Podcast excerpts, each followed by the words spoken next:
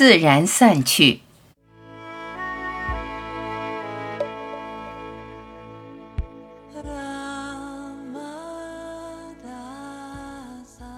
就这样不断触及你的无限，无限当然不可触及，但你可以认出它。一旦认出它，你对别的就不再感兴趣，就没有什么能诱走你的心了，什么也引诱不了你。有了它，心中清清朗朗、明明白白，人间清醒，惯常的那套信仰系统就会崩塌。世俗的价值观不再成为你做人的标准，只要你认出它，它就让你的生命神采焕发，生命成为生命本来的样子。自以为是的你从此死去，你就进入全然存在中。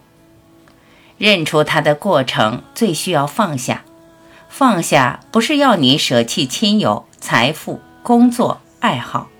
放下是心中不再有粘附，不再有执着。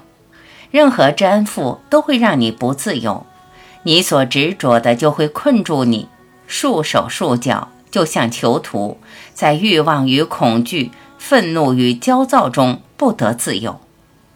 你要放飞自己，不要用粘附阻碍你飞翔。心灵从来都是自由的，没有边界，没有束缚。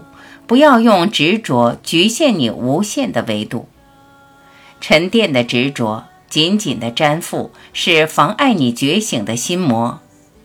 世界对你的干扰都是魔的缘故，一定要保持清醒，扎根于无限，臣服于无限，让生命弥漫无限。一旦尝到无限带来的放松与喜乐，你心中就只有无限。世界缤纷呈现，却吸引不了你的关注。你的心被无限彻底占据，所作所为、起心动念，通通离不开无限。